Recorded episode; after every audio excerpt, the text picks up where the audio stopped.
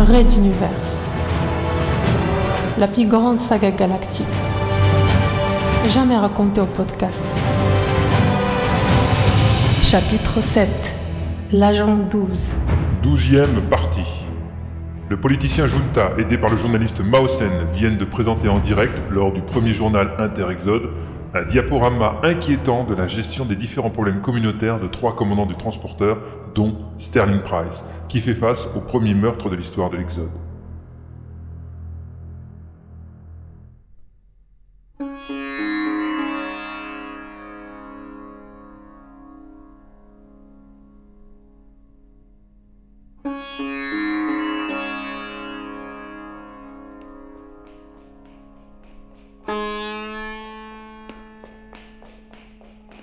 4 heures du matin.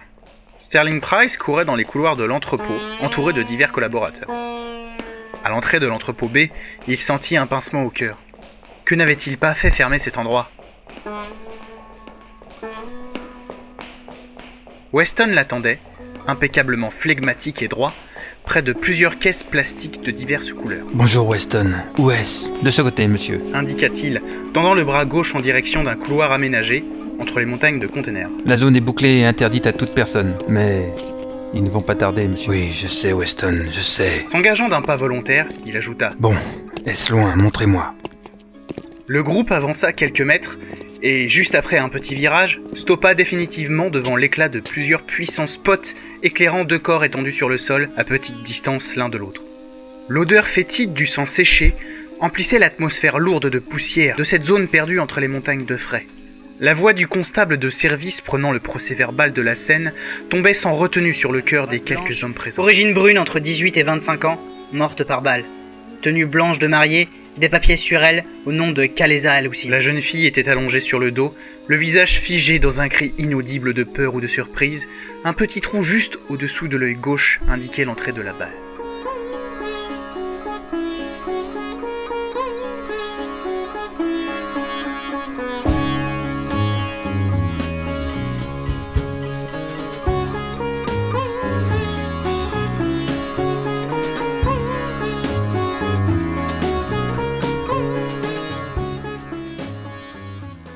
Un ou deux pas de là se tenait l'autre cadavre. Homme de race blanche, pas de signe distinctif, entre 18 et 25 ans, mort par lacération multiple, une blessure par balle profonde dans l'abdomen. Smoking de soirée, des papiers au nom de Rado Verbacus, probablement d'origine barbane. Présence d'une arme à feu de type revolver dans la main droite et d'un couteau à cran d'arrêt dans la main gauche. L'homme avait glissé contre une caisse jusqu'au sol, laissant des traînées de sang coagulées le long de la paroi jusqu'à son corps affalé dans un angle. Une partie de son épaule gauche était détachée jusqu'au milieu de la clavicule et une grande ouverture béante laissait apparaître la masse spongieuse des poumons ensanglantés du flanc droit. De multiples coupures et blessures zébraient son torse, ses jambes et son cou. Les yeux grands ouverts, un regard vitreux ne pouvant cacher la rage dépeinte sur le visage glacé, l'homme serrait toujours ses armes dans la mort. Un vrai barbane. Il n'a pas arrêté le combat, où qu'il soit maintenant. murmura un des officiers encadrant la scène. Sterling Price lança un coup d'œil vers son ami, cherchant une quelconque trace d'émotion, mais celui-ci restait impassible, les paupières fermées, pensif et attentif. Soudain, il ouvrit les yeux, ses prunelles grandes ouvertes. Officier, je vous prie de garder ce genre de remarques pour vous. Cette fois, nous avons affaire à des meurtres qualifiés et les deux victimes sont de cultures différentes. Vous connaissez la situation de ce transporteur. La communauté brune va réclamer vengeance et les barbanes vont être accusés. Nous risquons très vite d'être débordés. Aucune communication ne doit être faite dans les prochaines 24 heures, et vous êtes tous assignés à votre travail durant cette période. Toute déclaration à qui que ce soit de ce drame sera considérée comme faute professionnelle grave. J'espère, messieurs, que nous nous sommes bien compris. Certains hommes grommelèrent, mais la majorité comprit les implications de ce qu'ils avaient sous les yeux. On allait cette fois droit à l'émeute intercommunautaire.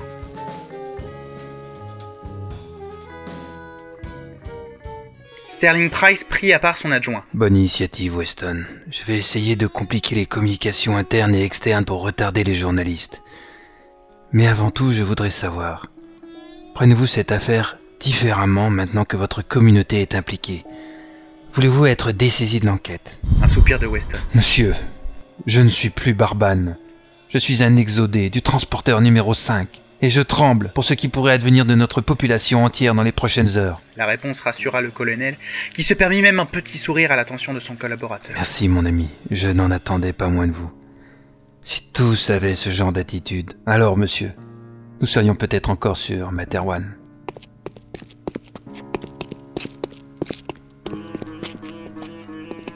Deux exodés, liés par une amitié sans faille.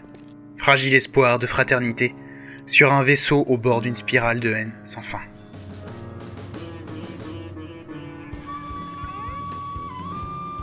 Fin du septième chapitre.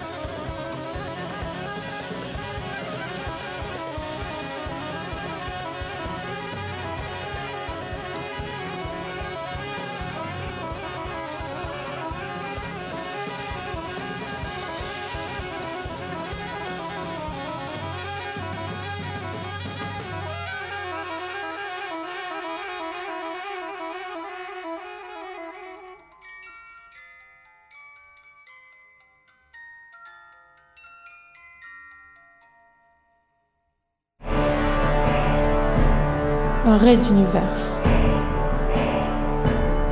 À suivre.